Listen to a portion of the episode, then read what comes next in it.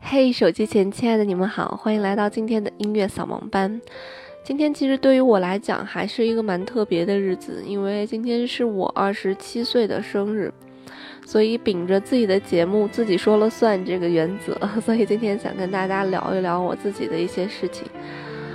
嗯，其实做这个音乐扫盲班是我一直的一个梦想，我一直都想做一个音乐类的一个知识类的分享的这样一个栏目，当然也是受到了逻辑思维的这样的启发。呃，我是在上研究生的时候，就是我在英国读书的时候，想要做这么一档节目的，可是我那个时候真的发现，其实自己。知识面比较窄，然后知识的深度也不够深，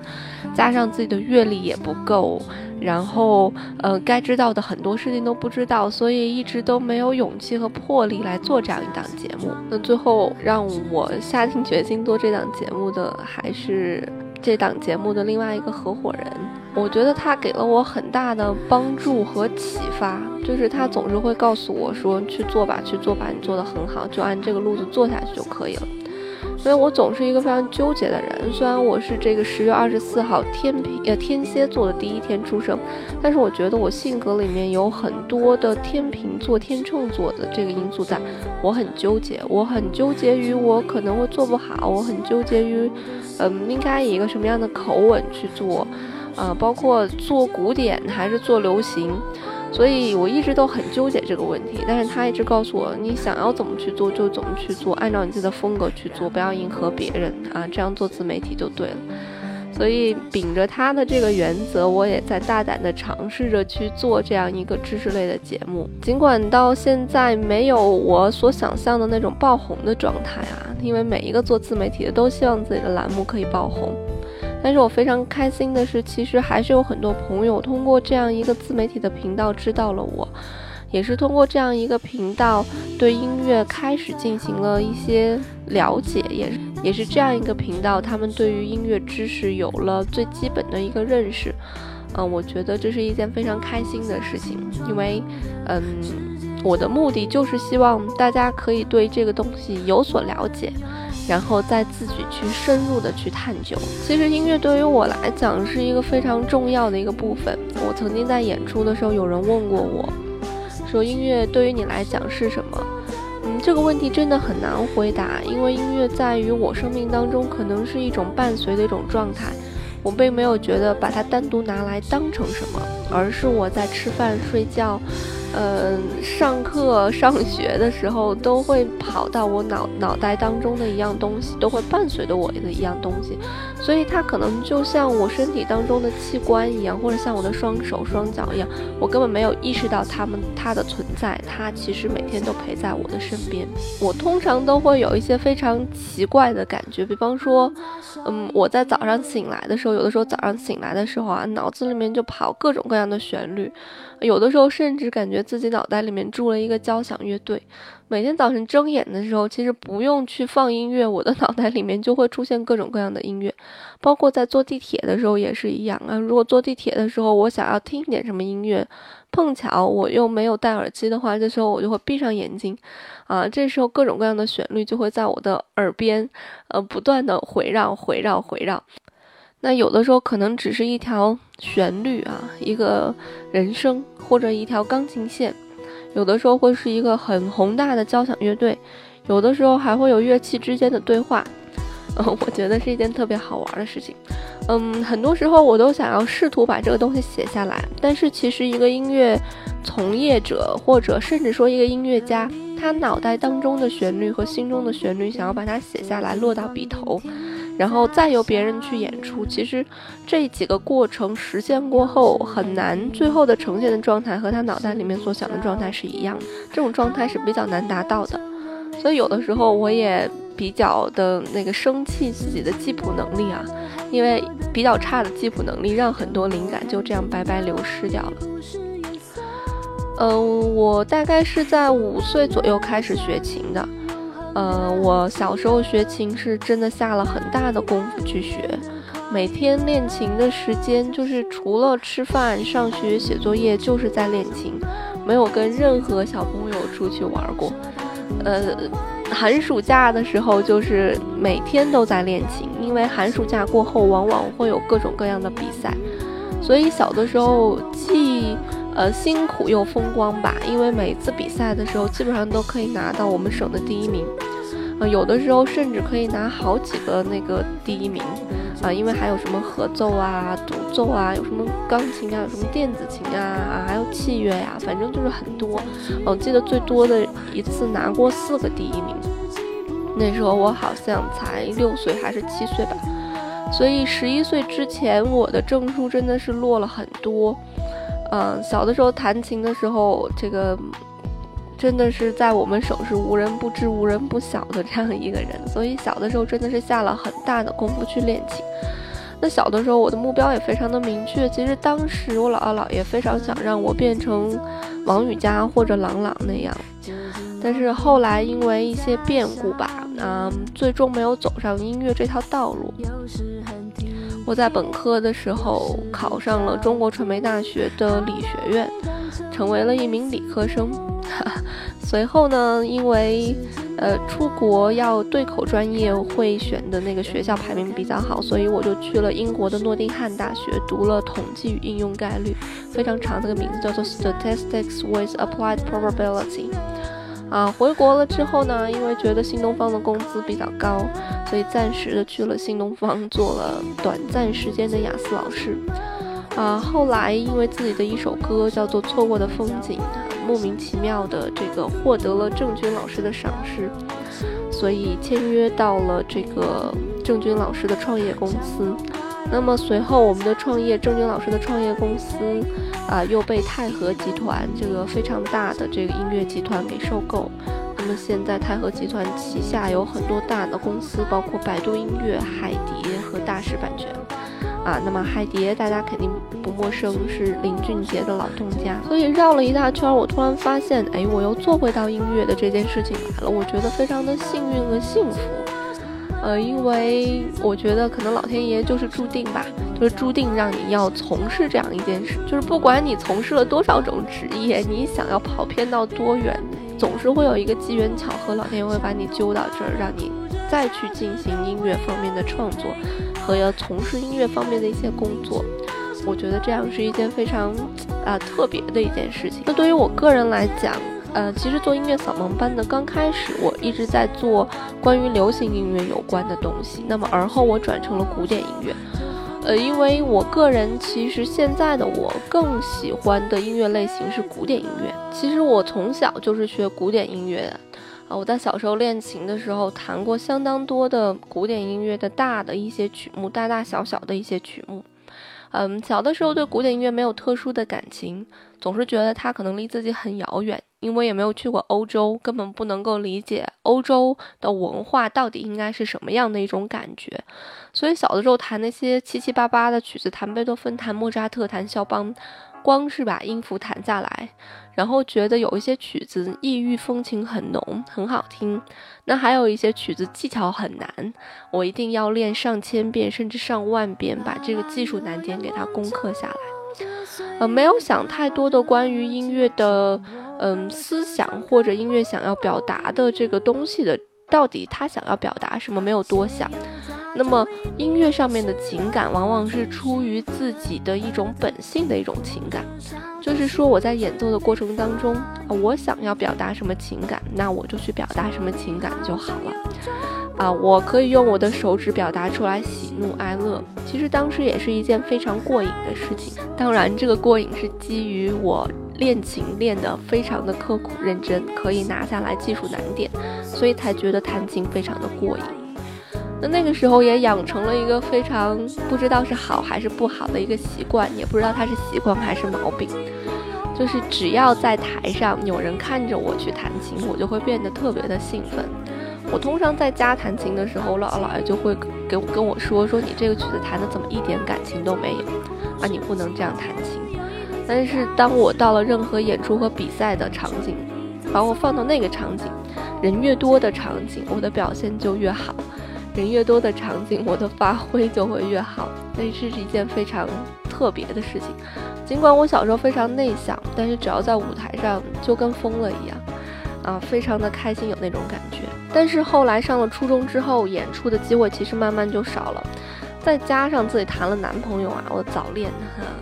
然后性格就变得更内敛一些，因为早恋这种事情张扬出去不太好嘛。所以，如果你总是站在舞台上，就总会被别人说，诶，他早恋怎么怎么怎么样。所以，慢慢的就比较抗拒在别人面前演出和抛头露面。啊，一直到了大学都是这样。直到我跟我的那个第一个男朋友分手之后，嗯，我觉得我应该做回我自己。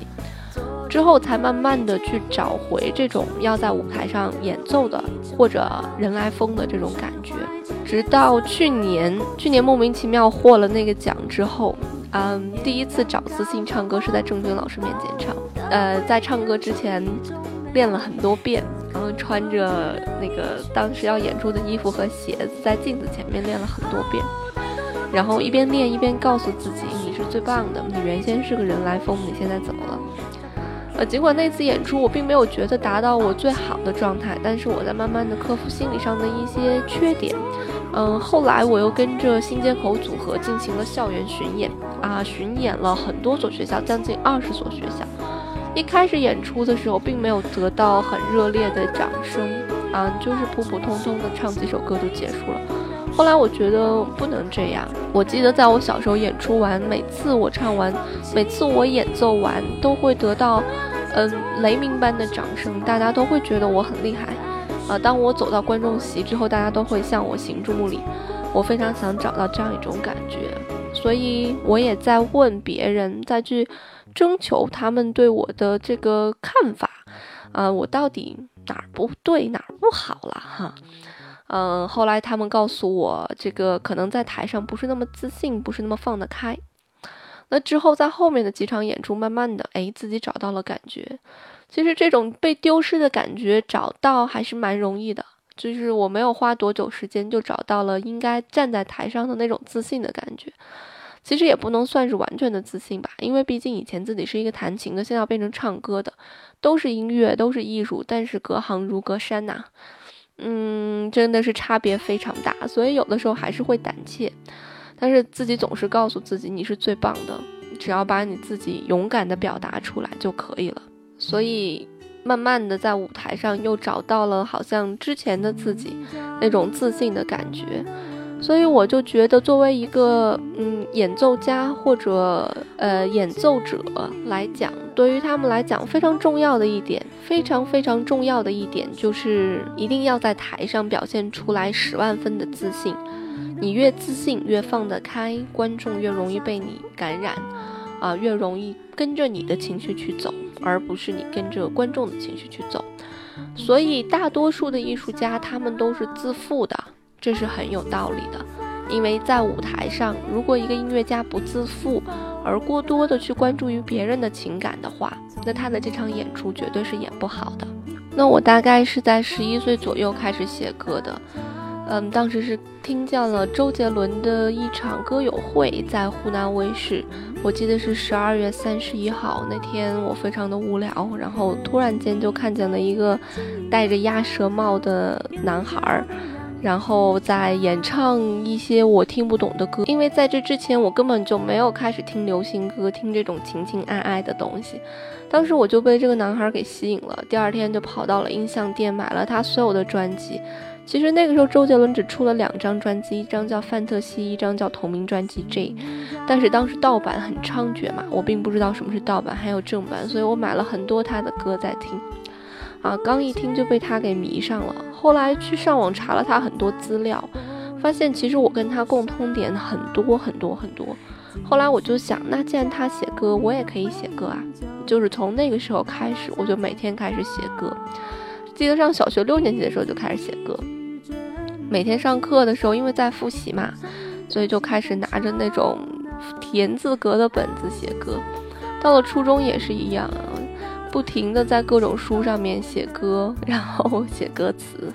啊，高中也是一样，大学也是一样，研究生也是一样，到了现在也也是一样。不过到了大学的时候，因为有了 iPhone 的出现，发现基本上不太喜欢把歌写到呃。落实到纸上，更多的可能是把它录下来。所以在我的 iPhone 4S 里面大概有四五百首歌，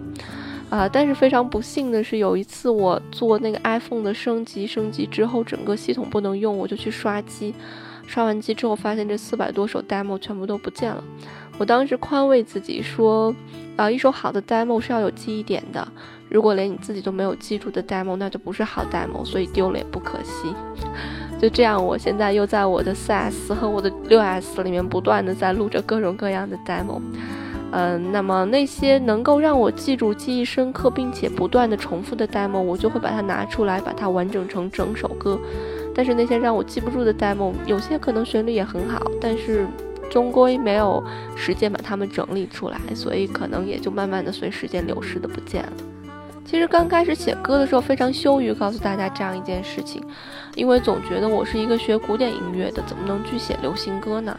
啊，因为当时我也在写一些作品，大大小小的作品也都写过，嗯，短到十六到三十二小节，长到三到五分钟的曲子，呃，我都有写过，甚至长到一个十分钟左右的交响乐，我也写过，所以，嗯。其实现在想想还蛮后悔的。如果自己当时在大学的时候能够学作曲，说不定现在已经变成了一个还小有名气的作曲家了，啊，那可能也就和流行音乐渐行渐远。那说不定我也不会热爱音乐这一行，那也就不会有今天这个音乐扫盲班了。那在我写过的所有歌里面，有一首歌我自己特别特别的喜欢，这首歌的名字叫做《至少有你爱我》。嗯，现在。的那个市面上应该听不到这首歌，因为我把这首歌下架了。这首歌是我写给我以前的一个男朋友的，嗯，我要出国之前，然后我就写给他，嗯，我边写边哭，边写边哭，因为自己真的是为自己的写的歌词而感动到了。这首歌词写的非常的朴实，我并不想用太华丽的语言去说一份感情，因为感情终归是质朴简单，我觉得会比较重要，所以我写下这个歌词叫做“爱上你是我的选择，不论明天将会失去什么，至少爱还在，至少你还在，至少有你爱我。”我写完之后，我觉得，呃，如果能够得到这样一份爱情，真的是非常幸运和幸福的一件事情，所以我觉得。嗯，如果可以把这首歌放到婚礼上，也是一件非常幸福的一件事情。那当然，现在谈恋爱对于我更多的来讲，可能是给了我更好的灵感去写歌，因为我觉得我已经过了那种青春年少的年纪了，热情澎湃，呃。谈恋爱就一定要呃风风火火，一定要疯疯癫癫。我已经过了那样一个年龄，还是因为其实内心感情很丰富，想要把它表达出来，但是呃又不知道该怎么样表达为最好的方法，所以最好的方法就是去谈一场恋爱，然后去感受哦，原来这个生活当中还有这么多的可能性，然后把它写下来，啊，当成情歌，然后希望能够流传下去。那现在就把这首歌叫做《至少有你爱我》放给大家，那也希望大家找到属于自己的爱的那个人，希望大家幸福快乐。那今天的节目就这样吧，我们下次再见，拜拜。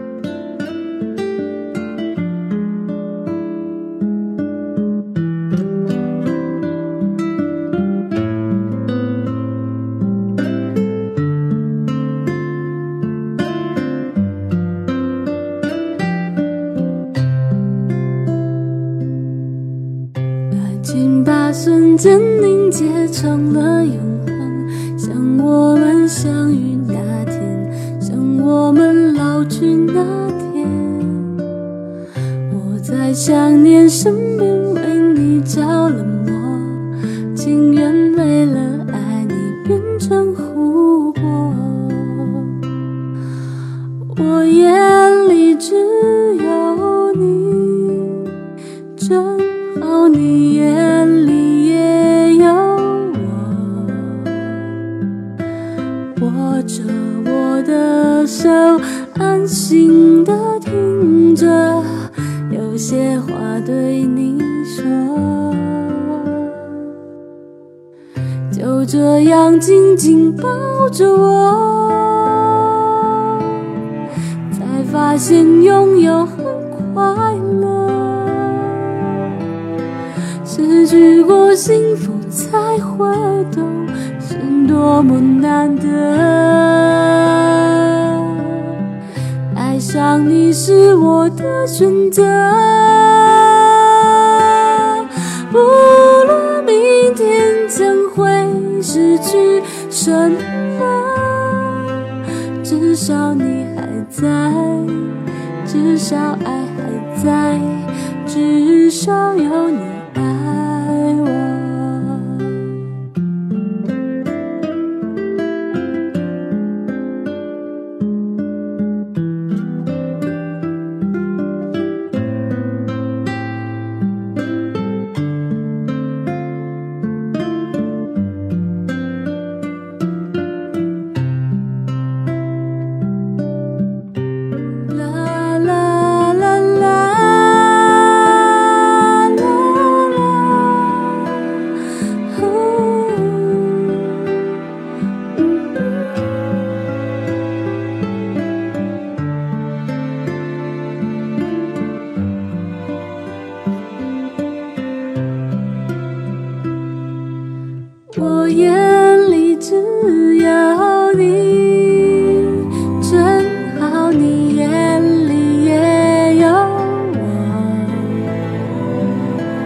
握着